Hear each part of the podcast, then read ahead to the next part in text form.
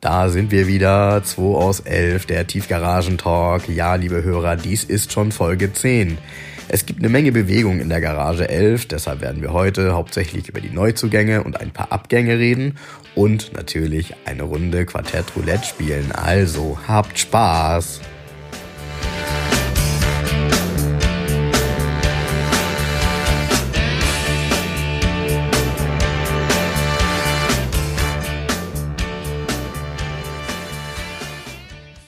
Na Jens, heute bin ich ja mal voll in meinem Element hier. Warum?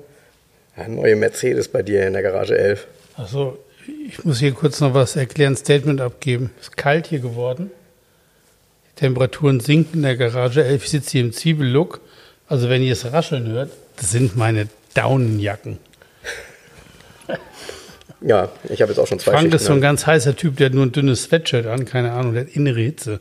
Ich habe ist vielleicht in Wechseljahren, keine Ahnung. Ich habe Angora-Unterwäsche darunter. Angora-Unterwäsche und Stützstrümpfe von Dr. Ignaz Ignaz aus 100% Da sind sie wieder. Merino-Wolle. Ja, das Ja. äh, bietet sich hier auf jeden Fall an. Du hast vollkommen recht, es ist kühler geworden. Trotzdem äh, zu Gibt es einen heißen Talk? gibt es einen heißen Talk, genau. Und äh, ich musste feststellen, es gibt hier das ein oder andere Neue bei dir. Schöne Ja. neue Autos. Ja. Bestimmt sehr interessant für unsere Hörer, was es denn so Neues gibt. Ja, ähm, machen wir es kurz. Ein Volvo 940 Kombi aus erster Hand, lückenlos Scheckheft gepflegt, frisch aus der Inspektion, ähm, sofort verkauft. Ja, ganz hübsches Auto, finde ich, auch sehr fairer Preis, nämlich äh, ein fünfstelliger Preis ist es eben nicht, ein, ein hoher vierstelliger Preis, 9.900 Euro. genau. Und ähm, tolles Auto vom Zustand her, äh, Automatikgetriebe, richtig viel Platz, damit kann man richtig was anfangen. Ich weiß nicht, was Kannst hat, eine Europalette reinschmeißen. was hat der gelaufen? Äh, 180.000. Ja, was für einen Volvo auch gerade eingefahren, gerade für das Ja, Modell. das sind immer diese Plattitüden. Ne? Der Ja. Volvo, auch auf, ähm, ich habe ich hab dir ja schon mal gepostet, ein Bild. Und da hat einer auf Instagram geschrieben, oh, den muss jetzt einer kaufen, der ihn dann einfährt. Ja, also mit diesen, ähm, die Volvo-Motoren, also überhaupt diese Volvo-Technik, das ist ja ein B230-Motor. In dem Fall ist es ein Soft-Turbo. Der ist halt unkaputtbar, der hält halt lange. Und ähm, deshalb sind viele Leute der Meinung, dass ein Auto mit 180.000 nicht eingefahren ist. Aber ich sag dir, der Wagen ist ja trotzdem 25 Jahre alt, ein 95er. Und ich möchte nicht wissen, wie viel Lager und Buchsen, was da schon alles kaputt war in dem Auto.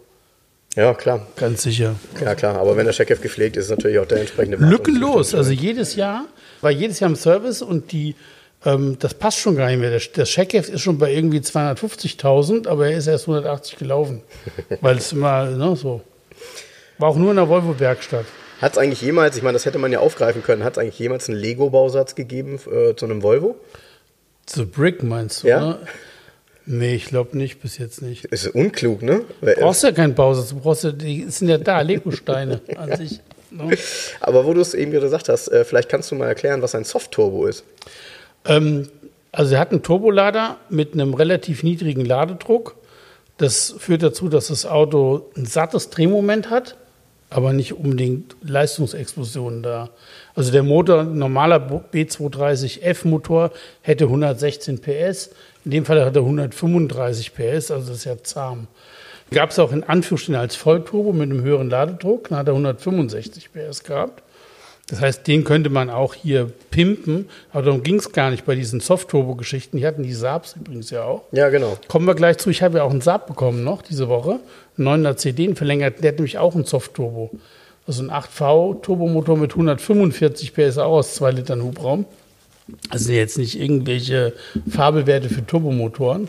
Und ähm, hier ging es nur darum, Drehmoment zu schaffen. Der Volvo hat, äh, du hast ja so einen Faktor. Man sagt ja rein rechnerisch, Turbofaktor ist 1,36.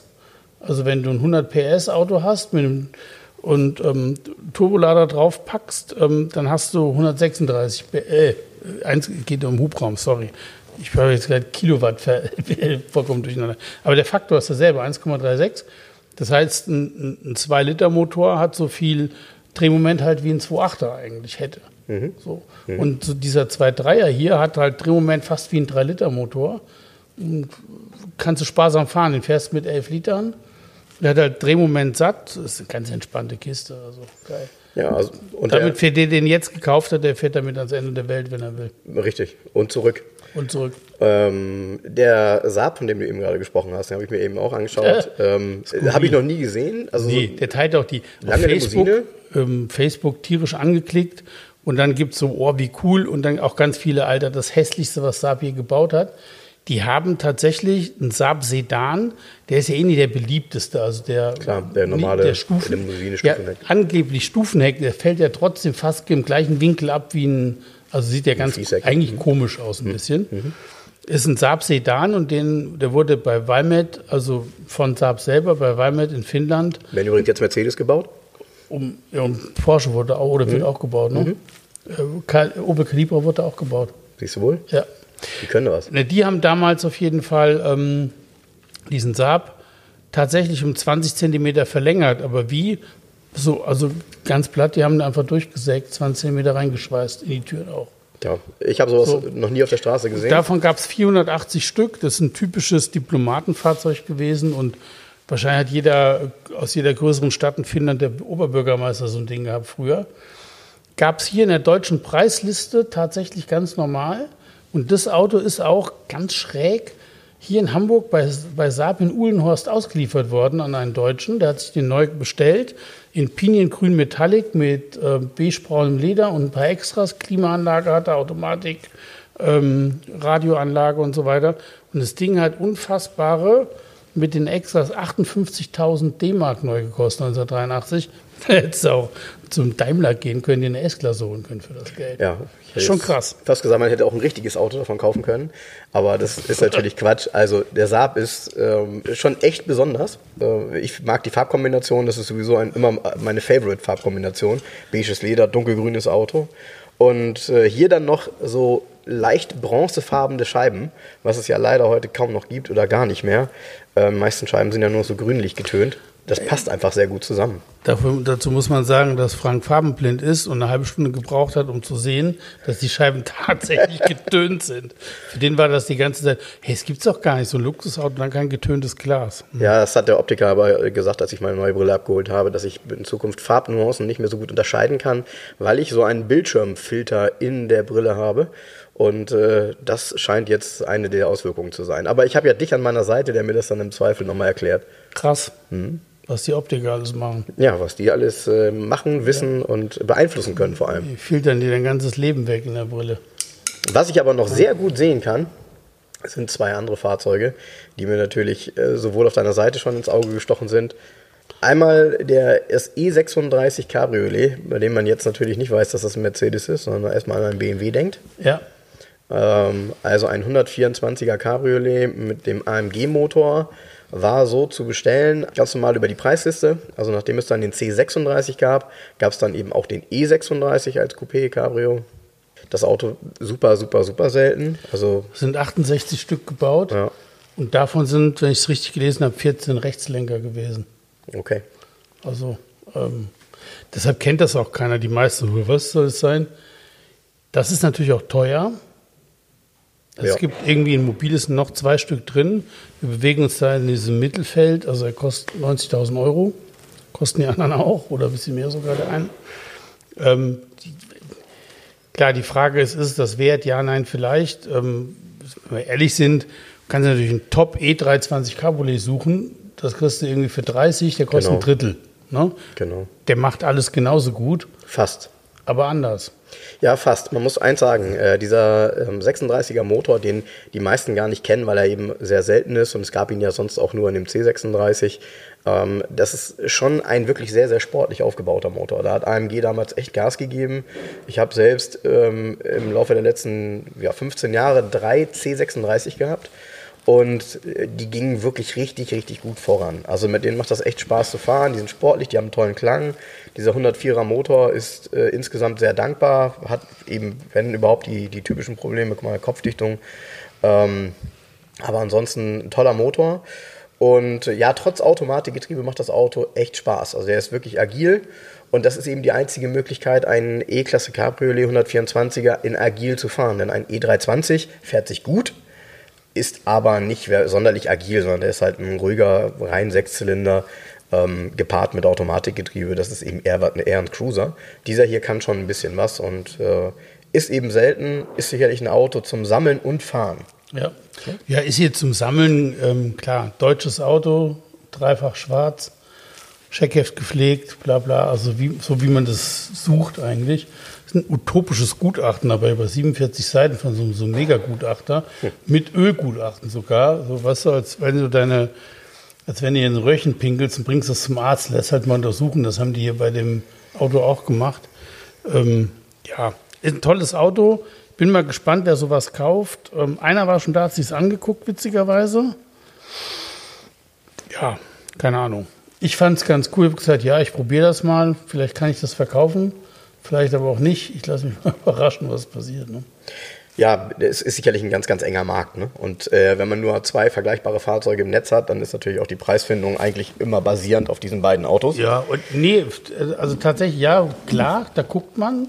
Also ich mache ja selber die Preise und nicht die anderen. Also ich bin ja, die Diskussion hatten wir auch schon, auch hier, was Classic Data Listen angeht, das ist eine Orientierung. Aber das ist ein Marktbeobachter. Beobachter und nicht Preisgestalter. Preisgestalter bin ich.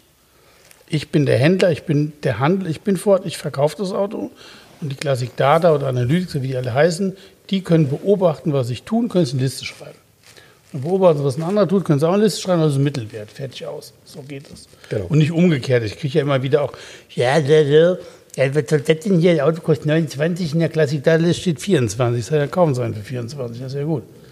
Aber das hat ja mit meinem Handel nichts zu tun. Also ja, ich und insgesamt entscheide das ja selber, was ein Auto kostet. Ja, und eine Liste kann eben auch nicht wiedergeben die Individualität eines älteren Fahrzeuges. Nee, das sowieso nicht, weil ganz angeht. krass, es ist ja eine, eine Beobachtung, die dann in Listenform gefasst wird, also retrospektiv. Das heißt, zum Teil sind die Werte da drin in den Listen ein Jahr alt, keine Ahnung. Und bei so einem Auto jetzt, so ein E36 AMG, was soll da ein Classic Data Gutachten aussagen? Eben die können ja gar keinen Preis beobachtet haben, weil Nein. es werden ja keine Autos gehandelt. Eben. So, also es ist Spielerei. Von daher, der Preis witzigerweise steht in dem Gutachten, das ist zwei Jahre alt, auch 90.000 Euro Marktwert, nicht Wiederbeschaffung. Ähm, da, und mit dem Preis befinden wir uns jetzt. Alle drei Autos kosten ungefähr 90, die auf dem Markt sind. So. Und jetzt ist die Frage, der eine ist über 200.000 gelaufen, Silber Metallic steht voll restauriert. Ja, weiß nicht, da ist das vielleicht charmanter, wenn ich einen Originalen kaufen kann mit 100.000 Kilometern, der nicht restauriert ist. Also keine Ahnung. Wird sich zeigen, also ich bin entspannt. Ja, also das äh, ist aber immer noch nicht mein Highlight. Mein Highlight heute ist der 190er, der hier steht. 190e 2,3 16 Ventiler. Ja, das ist schon cool, ne? Die äh, Antwort auf den BMW M3 oder war der M3 die Antwort auf das Auto? Nee, Man, kann man schon so sagen. Wobei, stimmt, nee, der nee. M3 kam später. Ja, ja, das ist bei das den, ist richtig. auch bei der Renngeschichte ist die Frage, also wer war zuerst da, wer war die Antwort auf wen? Ähm, gut, es gab damals diese, ja, diesen Willen, sportliche Autos ein bisschen zu bauen, in der Kompaktklasse, um auch in der DTM fahren zu können. Kompakt-Limousine-Klasse, genau. Genau, ja, ist ja so. Ja, ja, klar. Es ging ja darum, auch in Rennsport einzusteigen und dafür ein Basisfahrzeug zu haben. Und ähm, Mercedes selber war halt dann doch nicht in der Lage, alles so zu richten, wie es geht. Also hat man sich Schützenhilfe geholt. Von den Engländern? Von den Engländern hat einen Zylinderkopf bei Cosworth entwickeln lassen. Und ähm, das Getriebe hat man bei Getrag eingekauft. Genau. Ähm, ein sogenanntes Dogleg-Getriebe, wir haben das vielleicht schon mal gesagt. Warum heißt das nicht Dogleg? Hat mir früher kein Mensch gesagt. Früher hat es immer erster Gang hinten beim Sportgetriebe. Ja. Immer so. Aber plötzlich alle Dogleg, Dogleg. Was ist jetzt Dogleg? Ja, erster Gang unten links. Und wenn man halt das, äh, die, die Schaltkulisse abbildet, ja. ähm, dann sieht das halt aus wie ein gehender Hund von der Seite. Ist natürlich nicht so, weil er hat vier Beine in der Regel. Aber von denen oh. man beim Gehen manchmal nur drei sieht und drei, eins, äh, dritter Gang und fünfter Gang sind dann unten und weil Vorteil, was Dogleg, ist der Vor Dogleg. Dogleg, Dogleg. Was ist der Vorteil von einem Dogleg-Getriebe? Dass du, wenn du losfährst und richtig beschleunigst, zack, direkt in den zweiten kommst. Ja, und dass du auf der Rennstrecke den zweiten und den dritten Gang, den du am meisten benutzt, in einer Kulisse hast. Also immer nur vor und zurück. Das ist ja Wahnsinn. Ja. unglaublich. Ähm, auf jeden Fall der 190er, der hier steht. Ähm, ein, der hat das. Einer von, genau ein geschaltetes Auto. Das ist bei dem 16-Ventiler äh, in jedem Fall immer deutlich begehrter als ein Automat. Logischerweise, weil die Charakteristik des Fahrzeuges mit dem Vierventil Cosworth-Kopf und dem G-Track-Getriebe eben auf einmal doch sportlich ist und eigentlich überhaupt nicht Mercedes-typisch, sondern recht weit von dem, was Mercedes damals gebaut hat, entfernt. Das Auto ist durchaus sportlich. Vom Fahrgefühl auch her, ne? Ja. Und was du eben sagtest mit der Antwort äh, M3. M3 war, glaube ich, tatsächlich die Antwort auf den 16-Ventiler. Der 16-Ventiler war die Antwort auf einen 325i. Denn der 325i hatte ja damals auch schon 171 PS. Und da wollte man sicherlich einen drüber setzen, als man den so Anfang der 80er Jahre entwickelt hat. 190er kam ja 82, Ende 82 auf den Markt. Baby-Benz genannt. Ähm, mittlerweile finde ich grundsätzlich mal eine Ikone, weil das ein sehr erfolgreiches Auto war und er auch eine absolut zeitlose Form hat. Man konnte sich das damals erlauben, dass man bei diesem 16-Ventiler, der ähm, 1084 auf den Markt kam, nur zwei Farben angeboten hat, nämlich Rauchsilber Metallic und Blau-Schwarz Metallic. Zwei typische Mercedes-Farben. Einmal die Rentner-Variante, nämlich Rauchsilber, wobei das bei dem sportlichen Auto immer gut aussieht. Ja. Und äh, das typische 199, also Blau-Schwarz Metallic, was es dann ja später auch für alle anderen Baureihen gab. Ähm, dieses Auto hier hat innen unsere geliebte Sportmatratze. Genau. Also Teilledersitze äh, in einem Wahnsinnszustand. Also ich muss echt gestehen, äh, der Zustand dieses Autos ist für mich beeindruckend. Vor allem deshalb, weil ich ja noch so einen habe, den ich mal aus Spanien gekauft habe, der wirklich, ich sag mal, eine Komplettrestaurierung benötigt. Und so gut wie dieser hier kann er niemals werden. Ja, und er ist trotzdem, gut, er ist Scheckheft gepflegt, lückenlos. Ne? Mhm.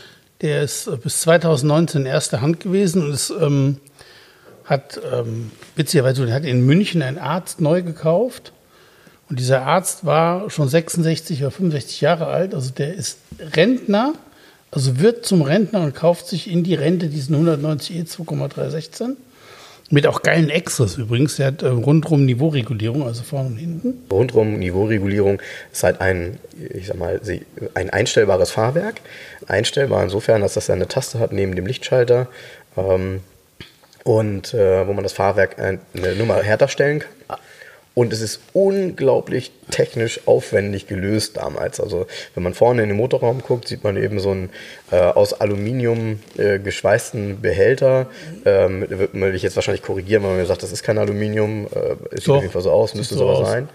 Ähm, äh, das ganze System damals war für ein Auto in der Fahrzeugklasse absolut outstanding. Mercedes hat halt immer versucht, natürlich ein Auto zu bauen, was man durchaus komfortabel bewegen kann, was aber eben auch sportlich zu bewegen ist. Und diese Balance hat man eben häufig durch technisch sehr aufwendige Lösungen gefunden. Auto ist mit einer tollen Ausstattung, einem tollen Zustand, im Kofferraum äh, gefühlt hat nie irgendwas gelegen, so wie der aussieht.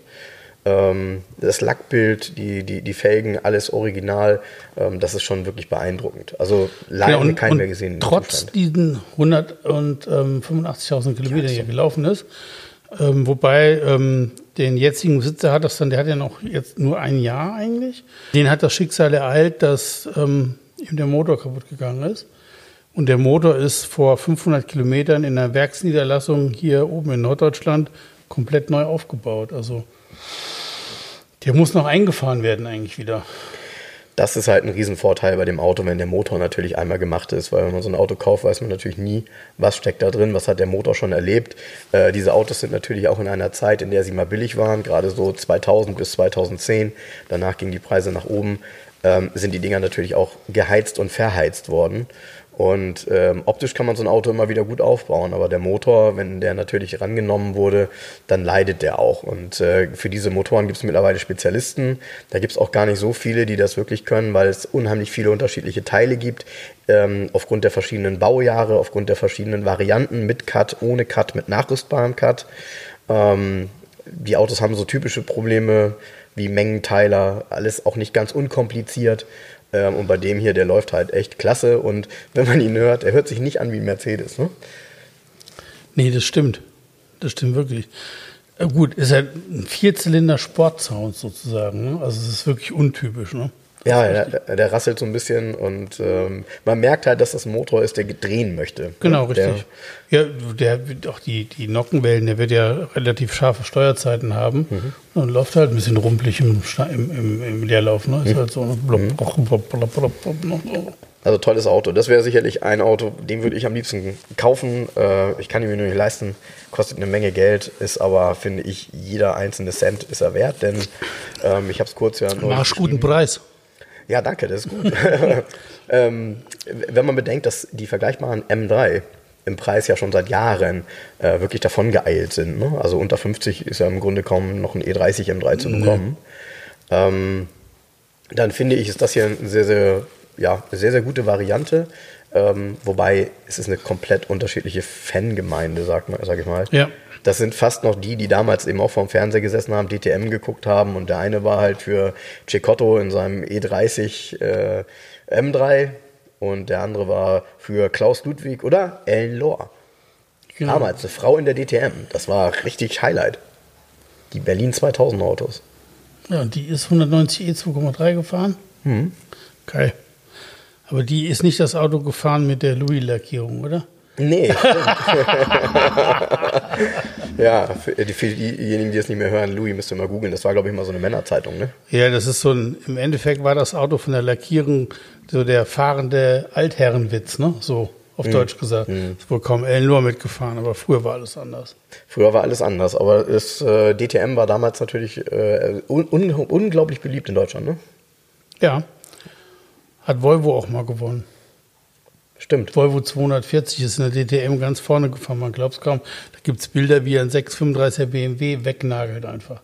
Ja, da, ja, da gab es ja, ja dann interessanterweise auch gerade so Ende der 80er Jahre, ähm, straf mich Lügen, wenn das äh, später war, aber ich glaube, es war so, ähm, auf manchmal so Rennteams, die dann gekommen sind, äh, zwei, drei Jahre dabei waren und äh, ein komplett anderes Konzept gefahren haben als die Werksteams, logischerweise. Da gab es einen Mustang, glaube ich, mit dabei so ein Foxbody Mustang, also ein ganz komisches Ding, ja. Ähm, dann äh, gab es ja damals die, die, äh, die Omega, waren auch dabei.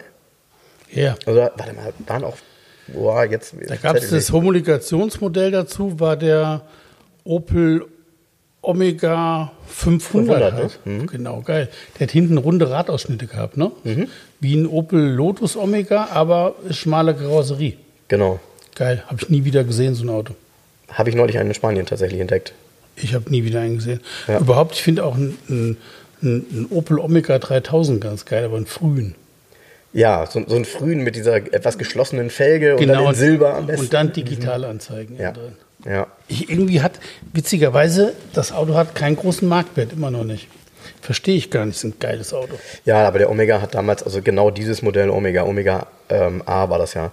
Ähm, der Omega A war schon zu seinen Lebzeiten eigentlich bekannterweise ein schlechtes Auto. Die wurden recht schnell billig.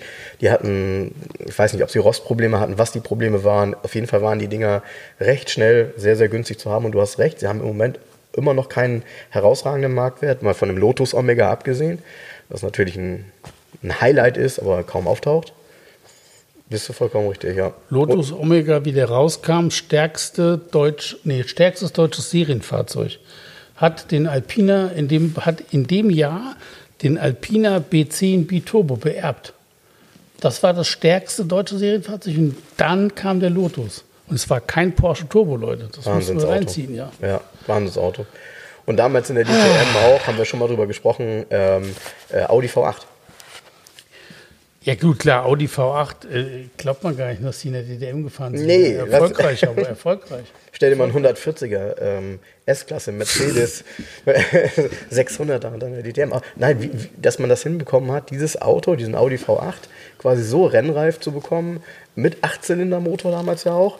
Ähm, da gibt es ja einen schönen Nachbau, den sehe ich in Hamburg häufiger mal. Der hat ja Auto Wichert gehört oder gehört Auto Wichert. Ja. Ist damit auch beim, Aber Auto beim Stadtparkrennen mal mitgefahren. Bitte? Gibt es Auto Wichert noch? Ähm, ich ich krieg nicht mehr durch. Teile davon gibt es noch. Also es gibt ja Elbtor, glaube ich, heißen die jetzt oder so. Ja, ja, also von daher ähm, eine kleine Zeitreise hier. Ähm, der 190er hat es mir echt angetan. DTM äh, bringt man damit immer gerne in Verbindung. Ja, 190er wurde bis 93 gebaut. Auch eine lange Bauzeit, ne? Elf Jahre, 82 bis 93. Ich mag den 190er unheimlich gerne als 2,6. Mhm. Kleinste S-Klasse der Welt. Ein Antriebskomfort, dieser ja. Reihensechszylinder, das Geilste ist, wenn du die Haube aufmachst, ne? der Reihensechszylinder, der passt gerade so, also vorne mhm. kommt dann der Kühler und da passt noch so ein kleiner Fingeranschluss. Mhm. Voll, Motorraum ist voll. Dieser Reihensechszylinder, so komplett geiles Auto, den finde ich echt geil. Ich, ich mag ihn halt, weil er sehr kompakt ist. Ähm, für meine Körpergröße, meine knappen 1,75, äh, eigentlich genau das richtige Auto damals gewesen. Konnte man noch gut zu viert drin sitzen. Ich hatte selbst mal einen, aber das war ein 2,5 Liter Diesel. Ähm, auch ein schönes Auto. Turbodiesel oder Diesel? Normaler Diesel. Es gab beides, ne? Ja. Mhm. Turbodiesel hatte damals ein Onkel von mir in Spanien, ganz neu, als er neu rauskam. Das war damals ja ein richtiger Flieger, ne? Ja. 126 PS Diesel, ähm, der ging schon richtig gut. Ja. Gab es nur modellgepflegt. Ja, war schon ein heißes Ding. Also von daher 190er, glaube ich, auch ein Auto mit sehr viel Potenzial, sehr viel Fangemeinde. Ähm, Gibt es auch noch viele auf der Straße? Ja, aber findet man einen guten. Ja, das sind immer weniger. Auch da, die sind ja, die haben ja null Marktwert gehabt, die, die, die Autos, wirklich gar nichts. Und äh, durch das tiefe Teil der Kiesplatzhändler sind sie ja immer noch irgendwo so halb drin.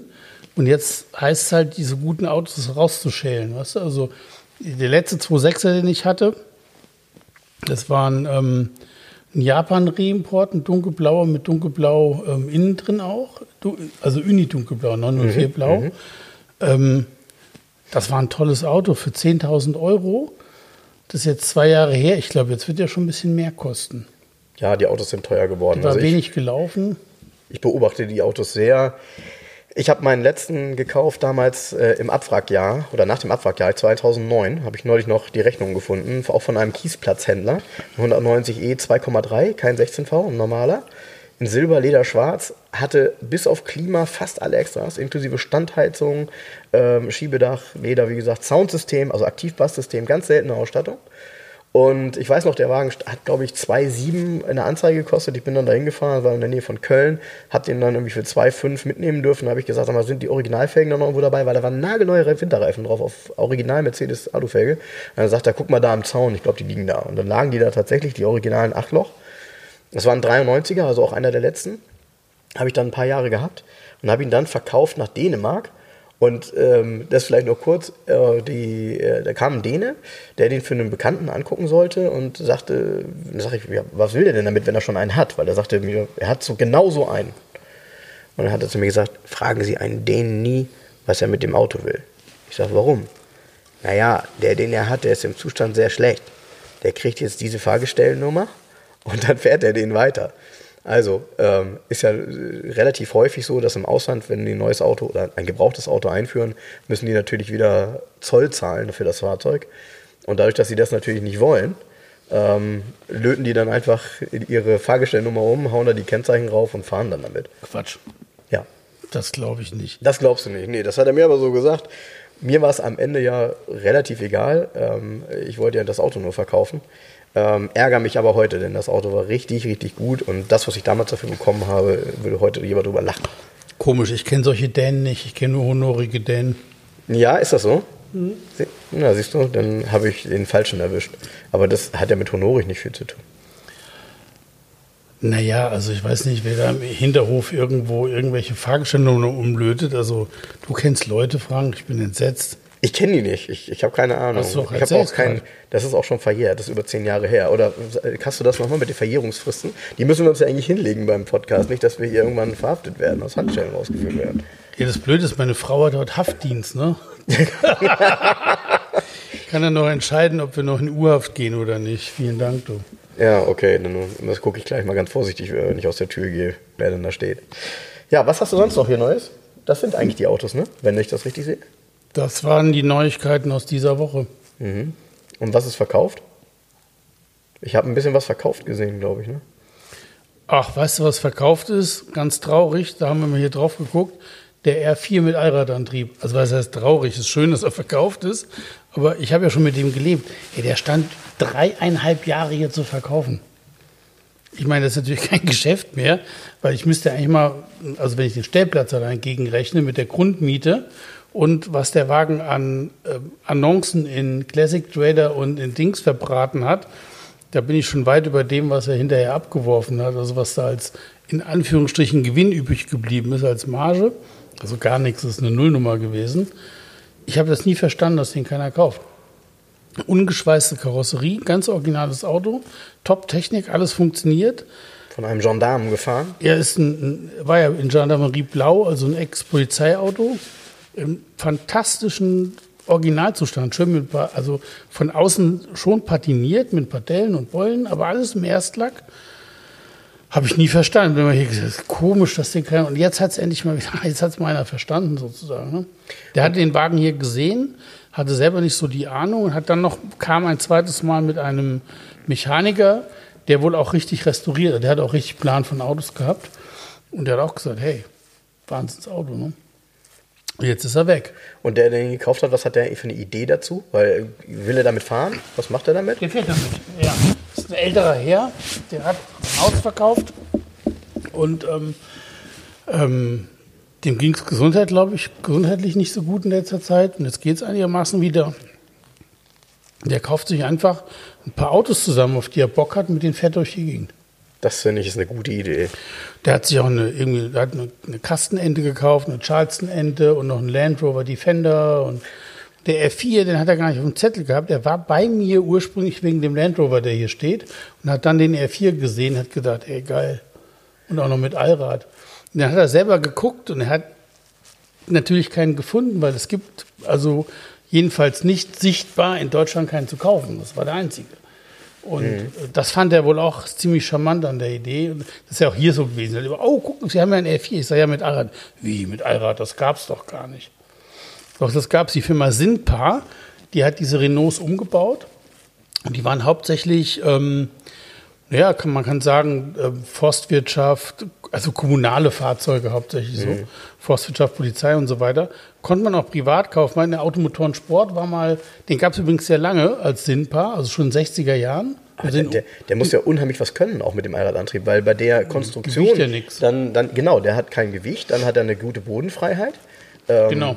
Der, also ich, ich Der glaube, kann was. der Also kann die, was. der wurde lange gebaut von Sinpa oder angeboten, dieser Umbau von aus den 60er Jahren bis zum Schluss. Das war ja ein, ein ganz später, war ja schon GTL, ein Big Block, ein 1100 Kubik mit Scheibenbremsen. Und R4 ähm, diese Sinpas, ähm, da gab es mal einen Test in Automotoren Sport, ich glaube 72 oder 1973. Da stand dann, war das das günstigste Allradfahrzeug auf dem deutschen Markt. Und die haben, es gibt, ich habe einmal einen Katalog gesehen, ähm, den konnte ich aber irgendwie nicht erwerben äh, auf, auf Ebay, der war dann weg. Es gab auch einen R5 Simpa, es gab einen R6 Simpa. Es, also die haben die ganze Modellreihe mit Allrad umgebaut. Und das ist ein mechanischer Allradantrieb. Im Endeffekt, ganz platt gesagt, legst du mit der Hand eine Welle um und dann ähm, wird von vorne nach hinten einfach angetrieben. Ne? Jo, Mir hat auch so mal funktioniert eigentlich Allrad, ne? Ja, mir hat auch einer mal ein R6 Sinpa angeboten, aber zu dem Geschäft ist nicht gekommen. Relativ selten diese Autos. Ähm, eine lustige Gegenstück zur Sahara-Ente. Nur die gut, Sahara-Ente Genau. hat zwei Motoren, die natürlich dann auch noch synchron laufen müssen. Also ist, glaube ich, das, und eine Sahara-Ente ist auch unbezahlbar. Also kostet irgendwie 100.000 Euro oder so. Ja, ja. Ähm, auch eine schräge Idee, einfach zwei Motoren einzubauen. Also den Antrieb nochmal, ne? Ja, und, und das Hat Auto wurde Mercedes auch auch normal. gemacht. Welches ja, Auto? in der A-Klasse. A-Klasse, ne? Geil. Zumindest als Konzept, ja. Das war cool, ja. Ja. Stimmt. Ja, also, äh, Bimotoren, das wäre ja auch nochmal eine Sonderfolge, aber es gibt nicht besonders viele. Ich glaube, es ist ja eine kurze Folge. Eine kurze Folge. Ja, Bimotoren. genau. Ja. Aber ähm, wo du es noch gesagt hast, du hast eben den, äh, den Land Rover erwähnt. Äh, den, über den Range Rover haben wir noch gar nicht gesprochen, der hier steht. Haben wir nicht? Nee, haben wir tatsächlich nicht. Nee, der ist aber schon inseriert. Ein Range Rover, das ist ein ganz später, also ein Klassik, die Urform, aber mit langem Radstand. LSI 4,2 Liter Hubraum, in dunkelbraun Metallic. Der Wahnsinnsfarbe mit so einem leichten Grünstich. Der ist echt schön und innen drin so karamellbraunes Leder. Also optisch ein schönes Auto, aber da muss, stylisch, finde ich. ja, man muss halt auch stylisch. Fan sein. Ne? Ich also finde den halt musst- sehr stylisch, ja. Du kommst in die Garage und fährst damit oder der Tannenbaum geht halt an, ne? Das kannst du ja aussuchen bei so einem Auto, ne? Oder es leuchten irgendwelche Lampen, obwohl keiner weiß warum. Also es leuchtet dann irgendwie Kühlmittel fehlt, aber es fehlt gar nicht. So. Das ist aber noch der günstigste Fall. Umgekehrt Das ist der schlimmer. günstigste Fall. Ich habe auch von einem Mal gehört, da ist das ABS-Steuergerät kaputt gegangen. Dann läuft er in einem Notlaufprogramm. Dann fährt er irgendwie 20 oder was, macht 25 Stundenkilometer. Und dann gab es wohl in diesem einen Modelljahr, muss es drei oder vier verschiedene Steuergeräte gegeben haben, bis das Auto mal wieder lief. Es war eine Odyssee, ja. war das. Ja. Und auch nicht, wir reden ja auch nicht über Chips, ne? also das kostet ja Geld. Aber du, du redest gerade grundsätzlich nicht so positiv über das Auto. Das, was hier steht, ist allerdings ein Auto, was äh, quasi ja fast aussieht wie neu. Ne? Ja. Ist vielleicht übertrieben, aber der sieht schon also sehr der sieht gut schon aus. sehr gut aus. Ja, da hat einer sehr, sehr viel Geld. Also in das Auto wurden 2018, 2019 knapp 50.000 Euro investiert. okay. Ja, und, und von namhaften Werkstätten. Also der war erstmal zu einer Kernsanierung war bei Landy Point. Das ist in Süddeutschland ein Spezialist, der hier Land Rover und so restauriert. Da ist eine, das ist eine Rechnung über 43.000 Euro dabei und dann kommen noch so ein paar kleinere dazu. Das schon, der Wagen kostet jetzt 39 wohlgemerkt. Ne? Ja, Also, also, ja, für die Banker und Mathematiker unter euch kein, kein, war kein guter Deal. war kein guter Deal, das Auto auf keinen Fall. Hm, Das ist aber, du, das ist oft so, ne? Also, das darf man nicht vergessen. Das, äh, ich, mein Credo ist immer, ein gutes Auto ist ein guter Kauf, weil Genau. ähm, dann kostet das ein bisschen mehr, dann hast du eine Ruhe. Restaurieren oder anfangen oder versuchen. Ich höre das ja, ja, dann kaufe ich mir den günstigen, den kriegen wir schon irgendwie hin. Ja, irgendwie hin eben nicht. Das ist genau das, was ich mit meinem 16-Ventiler, den ich in Spanien gekauft habe, erlebt habe. Den habe ich vor sechs Jahren gekauft, habe ihn seitdem stehen, weil ich dachte, ich mache ihn äh, fertig. Merke aber eben auch, dass die Teile unheimlich ähm, aufwendig und teuer sind. Und wenn ich das jetzt alles investieren würde, dann bin ich wahrscheinlich auch am Ende unterm Strich bei 20. Also 20, die ich jetzt ausgebe. Und er ist trotzdem nicht so wie der, der hier steht. Ja. Und dann also lieber, lieber wie für den hier, was kostet der 36 und? 35 kostet. Ja. Ähm, lieber das Geld ausgeben, den kaufen, dann habe ich ein Top-Auto, top gemachtes Auto und äh, bei dem anderen ist es halt am Ende auch nur ein aufgebautes Auto ohne eine Historie. Die Historie ist ja bei dem Auto schon wichtig. Also hast du vollkommen recht. Der, äh, der beste Kauf ist nach Möglichkeit immer, wenn man das Geld hat, den teuersten oder den besten kaufen. Besten. Genau. Genau. Meistens ist der beste der teuerste, aber es muss nicht zwingend sein. Nee, das stimmt. Da haben wir aber heute eine Menge äh, über die Garage 11 geredet. Ja, ist aber auch viel passiert. Werbeveranstaltung für die Garage 11 heute. Ja, ist halt viel passiert. Und es sind alles Nee, interessante Autos. Ist viel passiert. Also es passiert ja immer viel. Ne? Also ich bin ja auch permanent unterwegs und gucke mir irgendwelche Autos an und mit irgendwie wird es zugetragen und stehen hier wieder, da wieder. Also es reißt echt nicht. Oh, gestern war einer hier, habe ich mir angeguckt. Habe ich noch nie, also mega geil. Ein Porsche Carrera 3.2, euer äh, 86er Modell, also noch kein G50 Getriebe, auch kein Cut, Sonderbestellung, Mercedes-Benz 904 Blau. Ja, ja, ja. Aber, äh, Ich meine, es gab ja ein dunkelblau von Porsche, das waren, äh, aber nee, es musste das 904 von Mercedes sein. Das, äh, aber das, also ich kenne diese wechselseitige Geschichte. Ähm, ich habe auch häufiger mal Kunden gehabt, die wollten dann ihren Verdeckstoff beim SL oder äh, auch äh, das Thema äh, Farbe ähm, von ihrem Zweitwagen, wenn es ein Porsche war, eben auch auf ihrem Mercedes haben. Und sowas hat Mercedes auch gemacht. Also ähm, äh, es war ja früher viel möglich, heute geht auch noch einiges, aber kostet entweder wahnsinnig viel Geld oder es geht eben doch nicht. Weil man nicht will mehr heute, man hat keine Lust, es ist alles Unheimlich aufwendig. Ja, ist unheimlich Früher aufwendig. auch aufwendig. Aber gut, bei Porsche, deshalb, das ist auch mal, wenn sich ein Porsche anguckt und sich mit diesen G-Modellen und diesen Baujahren mal richtig beschäftigt und den ganzen, allein die Sonderprospekte, wenn man sich, die- ich muss mal einen mitbringen, das ist, das ist unglaublich. Äh, da denkst du, das kann nicht sein, dass der Prospekt von Porsche ist, was du da drin siehst. Es gibt nichts, was es nicht gab von Porsche. Das ist der Punkt. Du guckst dir ein Auto an und denkst dir, ah, kann das denn sein in der Farbkombi und so ein Teppich, also, und das Leder war da drin. Ey, ich habe mir mal vor Jahren einen weißen Porsche Carrera 3.0 angeguckt. Der hatte innen drin fünffarbige Sitze in Regenbogenfarben, immer zwei Blockstreifen äh, gestreift. Ab Werk. Das hat das Werk so das hat jemand bestellt. Und die haben auch in, bei diesen, gibt auch so Gemo, hier war lange eins zu verkaufen, stand bei verschiedenen Händlern so, so ein Paint-to-Sample-Teil eigentlich. Ähm, da hat eine Frau ihren Nagellack hingebracht und gesagt, ich hätte gerne Carrera Cabriolet so. So, und der Wagen war in so einem Rosé Metallic, innen drin auch mit so Rosé-Bordeaux-farbenem Leder. Das haben die halt gemacht. Punkt aus Ende. Wurde Das hat bestimmt total lange gedauert, den mit dem Nagellack zu lackieren, ne? Oh, Wie viele Flaschen brauchst du denn da? Das wäre mal eine interessante Frage, ähm, so eine Joker-Frage. Ähm, schreibt uns doch mal, wie viele Flaschen Lagelack man braucht, um das Auto zu lackieren. Ähm, das, was du aber eben angesprochen hast, war ja das Verrückte. Den Porsche gab es ja in einem dunkelblau ab Werk, aber es war eben nicht 904 von Mercedes Richtig. und derjenige möchte dann halt 904 von Mercedes. Genau. Das habe ich auch häufig erlebt. Das, das geht wirklich nur um Nuancen, Ja. aber Das ist eine Gefühlssache. derjenige, genau, derjenige sagt halt, wenn die beiden Autos nebeneinander in der Garage stehen, möchte ich, dass sie dieselbe Farbe haben. Und ähm, der hat wahrscheinlich nebenbei noch einen 126er S-Klasse gehabt. Kann sein. Vielleicht den 904. Ach, der ist übrigens, der war innen drin auch dunkelblaues Leder, dunkelblaue Teppiche, der Carrera, den ich mir angeguckt habe. Schönes Auto, ich hoffe, dass der hier landet. Ja, ist sehr hanseatisch, ne? Ja, sagt man ja immer so, ne? ja, Ja, dunkelblau ist ja schon eine ziemlich hanseatische Farbe. Ist richtig. Ja. Ja, von, und es geht auch immer hier gut, finde ich. Also, Geht sowieso gut. Also, das hat ja auch was, weißt du?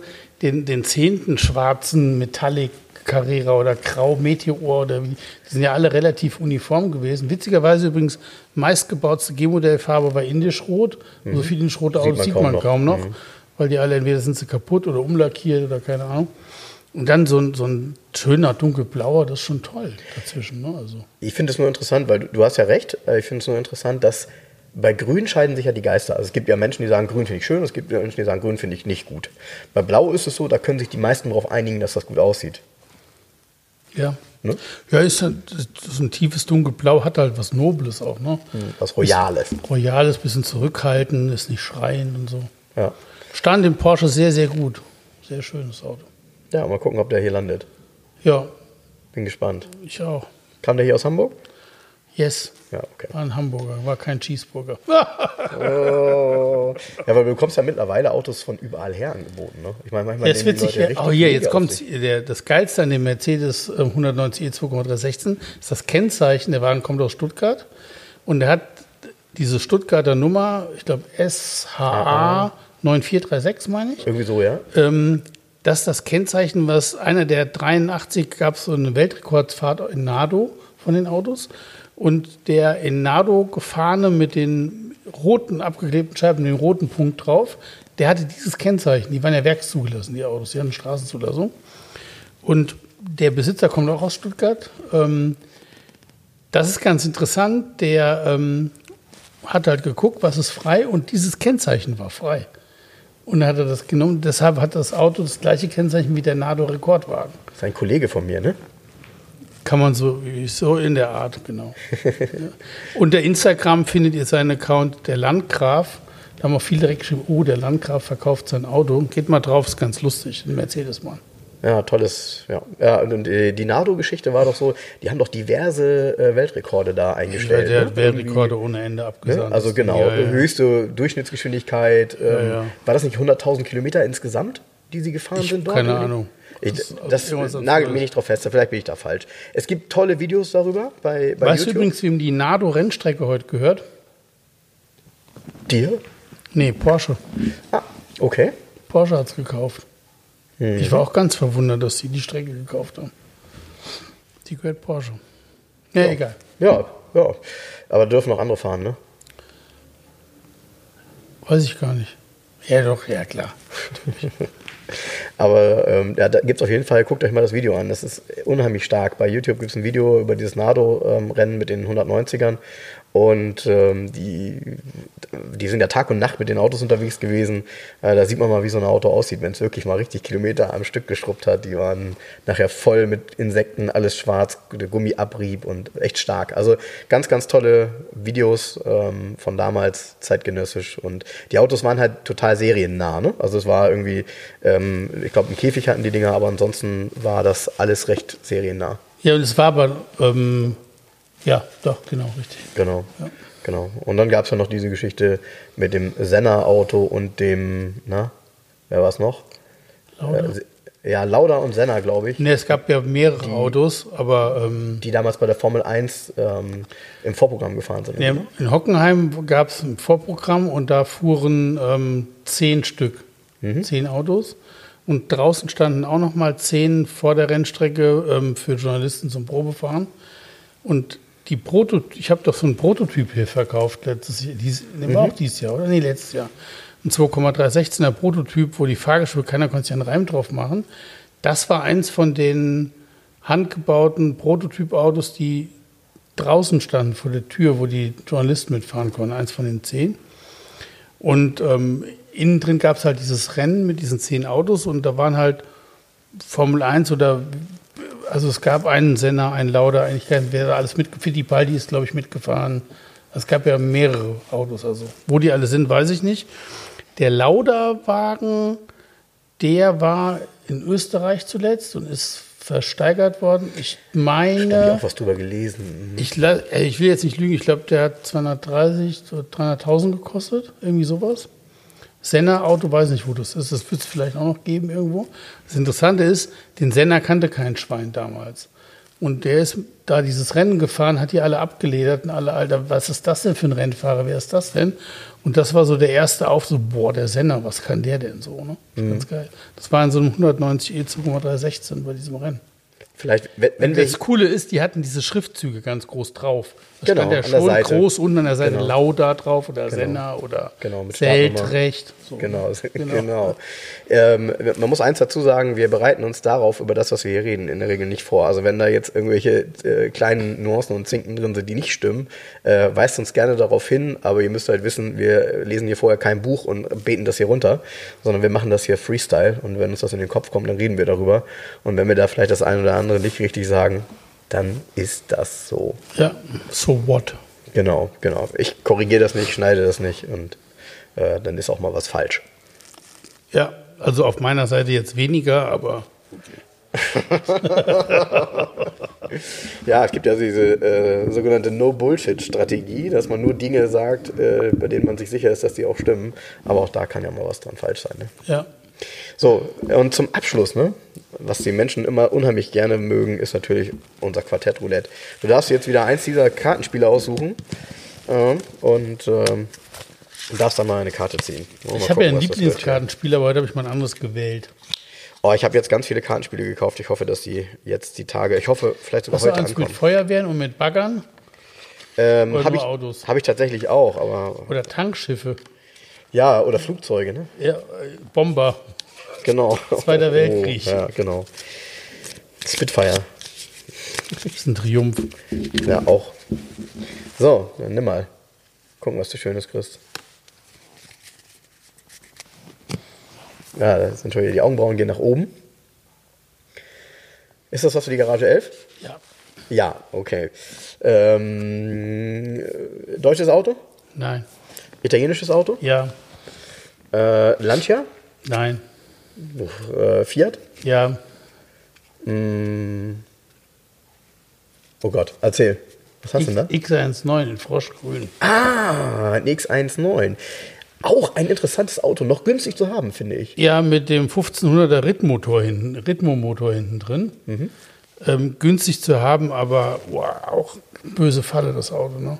Also Karosse ist eine böse Falle bei diesem Mittelmotorflitzer.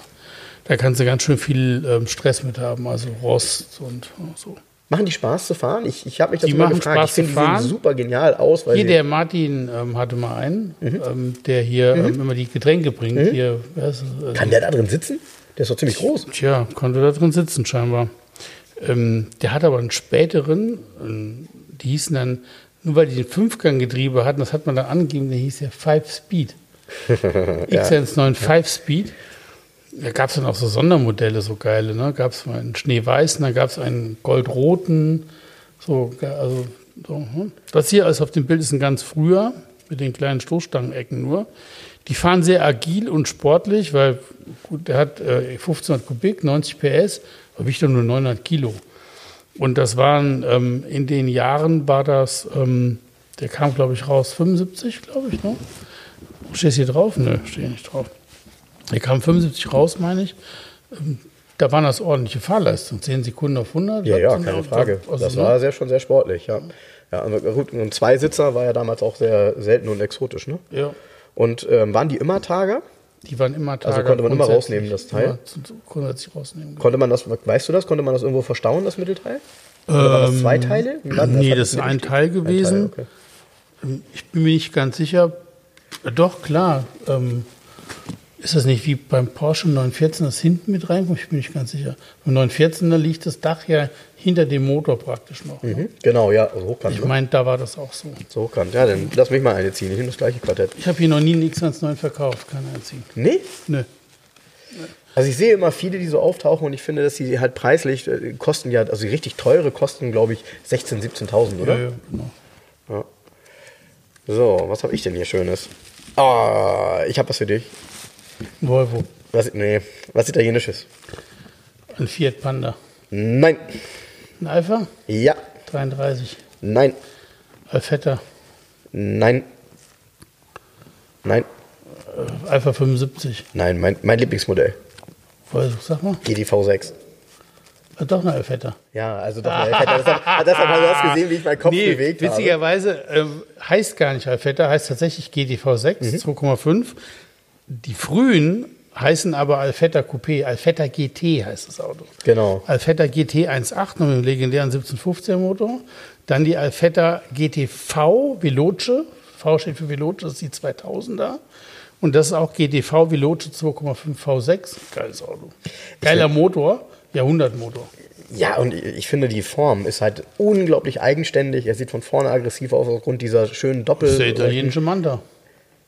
Ja, finde ich aber. Ja, Nee, wir, pass auf. Das, wir finden das hier elegant und exotisch, der Italiener vielleicht gar nicht so. Das kann gut sein, ja. Sehr geil, in, in, in der, sehr schräg auch ist die Instrumentierung in der ersten Serie, weil vor dir ist der Drehzahlmesser und getrennt in der Mitte ist der Tacho in einem eigenen Gehäuse. Ah, okay. Also ganz schräg, also ganz, ganz Das- wilde Konstruktion. Gab es schöne Kombinationen, gab es so tolles Blau-Metallic und dann innen drin Karositze und diese alten Armaturen. Ich mochte die auch immer. Ein schöner. Ich hatte hier einen sehr schönen silbernen vor zwei Jahren. Den hat mein ich grad- allerbester Freund gekauft. Äh, Verkauft er den gerade? Nö. Weil hier in Hamburg ist seit längerem, oder ich weiß nicht, ob er jetzt noch drin ist, auch ein, auch ein silberner ähm, zu verkaufen, der mir immer wieder auffällt. Also der, der silberne, den ich, äh, den, also mein bester Freund Robert hat den gekauft. Exot. Der ist, ähm, der sah aus wie das Sondermodell Grand Prix, war aber keiner. Mhm. Es gab ja ein Sondermodell Grand Prix, das ist auch gesucht und teuer. Der hat, ist in Wagenfarbe lackiert, Silber hat diese Felgen gehabt, auch wie er auch hatte. Und Zender-Spoiler? Hat Zender-Spoiler, eigenes Ah. Lenkrad, hat auch vorne auf der Haube, hat der GTV 6 ja aus schwarzem Kunststoff so eine Abdeckung so auf eine dem Art Hupe, ne? Powerdom. Die ist auch in Wagenfarbe lackiert. Und den Robert gekauft hat, das ist ganz lustig, den hat ein Händler über zwei Jahre in seinem Showroom stehen gehabt. Und wahrscheinlich wollte den keiner so. Und dann hat er für viel Geld die ganzen Grand Prix-Teile da dran. Der hatte auch eine Mittel, der Grand Prix hat eine Mittelkonsole. Der, normal hat der Alpha keine Mittelkonsole, sondern ist offen. Selbst diese Mittelkonsole hatte dieses Auto. Also der hat die ganzen Grand Prix-Teile gehabt, war aber kein Grand Prix. Ja, so. Macht doch bestimmt Spaß zu fahren, so ein Auto, ne? Macht richtig Spaß. Transachsel, hinten Getriebe, ähm, knapp 160 PS, das ist schon ordentlich. Da kommt ja jetzt noch, ich kriege ja so einen nochmal rein wieder. Da haben wir, haben wir es schon mal erwähnt, weiß ich gar nicht. Mit Gleichmotor. Gleich war ein Händler und Tuner, der hat Volvos und Richtig, da Alphas hast, du ja das verkauft. Bild, da hast du ja das Bild gepostet und hast Das gesagt, Getriebe ausgebaut ist, genau. Ähm, der hat dann 2,8 Liter, ähm, hat knapp 200 PS. Der geht tierisch. Also das ist ein echt schnelles Auto. Aber witzig, ne? wie man immer von den Karten, äh, zieht man eine Karte und kann die Brücke schlagen zu dem, was hier noch passieren wird. Witzig, ne? Ja, ich, ich habe noch mal einen Dank loszuwerden. Ein, ein Dank an Horst aus Berlin. Horst aus Berlin hat mir 150 Kartenspiele, Quartettkarten verkauft über eBay Kleinanzeigen. Ich bin ganz, ganz dankbar.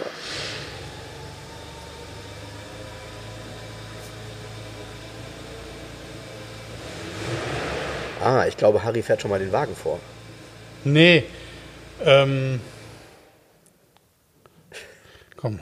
Ja, also nochmal Horst, vielen Dank ähm, für die Karten. Ähm, ursprünglich wollte er sie nämlich nicht verschicken und äh, ich musste ihn dann äh, so ein bisschen äh, mit, äh, mit unserem Podcast drohen und habe gesagt, äh, Mensch, die sind für einen guten Zweck, äh, die kommen in gute Hände und ähm, er hat sich dann breitschlagen lassen, mir die zu schicken. Das sind 150 wirklich tolle ähm, Quartettkarten von früher. Also falls jemand von euch auch mal welche anzubieten hat, ähm, sagt mir gerne Bescheid für einen 150 Karten oder 150 Spiele? 150 Spiele. Ah, wie viele Karten? Ja, 32. 32 Heb auf, war ein beliebtes Spiel. Genau. ja, Fling, so 32 Heb auf, sieh mal zu, Meister. ja, das ist so ein typischer 80 Jahre, 80er Jahre Gag, ne? Ja, das verstehen viele gar nicht mehr. Obwohl, ich glaube, unsere Zuhörer, die bewegen sich in ähnlichen Sphären wie wir. Ähm, sonst würden sie uns nicht zuhören. Das finden die nämlich gut, was wir reden, weil es ist, die werden emotional wieder abgeholt von uns. Auch wenn ich sage 32 heb auf, dann wird der einige sagen, ah, habe ich auch früher gespielt. Gespielt ist gut, genau. geil. Andere spielen lassen. ne? Das haben wir immer gesagt, so, ich habe noch ein Spiel, was denn? Ja, 32 heb auf, kenne ich nicht. Ja, dann spielen wir das jetzt. Und dann waren die Genau. Karten auf dem Boden und dann viel Spaß. genau.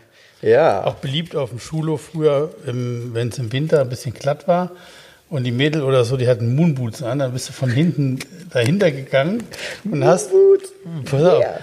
und hast mit deinem Fuß einfach unten gegen einen Moonboot voll gegengetreten und hat es die halt weggerissen, die Beine, und klatsch lagen die auf ihrem Hintern. Ähm, Nee, sowas habe ich nicht gemacht. Nee, nee, nee. Ich, hatte mir, ich habe mir nur beim Hausmeister hier so eine Schokomilch gekauft ne? und ähm, das war's. Also ich war immer brav in der Ecke, also ich habe nichts gemacht. äh, ich habe nur K70 kaputt gehauen. Ja, das stimmt, das warst du. Ne? Ja, Jens. Ey, wir sind da auch noch auf Schrottplätzen rumgelaufen, haben an Autos, ne? Du hast ja geschnüffelt, ne? So, Hm, ja, Ich auch. Gibt's alles nicht mehr. Heute ist es alles, alles anders. Na, ist egal. Bei uns lebt das auf. Ähm, wir versuchen euch in unsere, ähm, ich hätte fast gesagt, kranke Welt ähm, mit einzubeziehen. jede Woche. Und ähm, ah, jetzt gehe ich ins Wochenende, also macht's gut. Also macht euch auch gut. Viel Spaß. Bis bald. Tschüss. Ciao. Das war sie, die Folge 10. Also vielen Dank, liebe Hörer, dass ihr bis zum Ende dabei geblieben seid. Hinterlasst uns gerne mal ein Feedback, bewertet uns bei Apple Podcasts oder überall dort, wo ihr uns bewerten könnt. Schaut doch mal bei Facebook oder bei Instagram vorbei und kommt auf unsere Seite www.2aus11.de. Wir freuen uns. Also bis zum nächsten Mal. Macht's gut.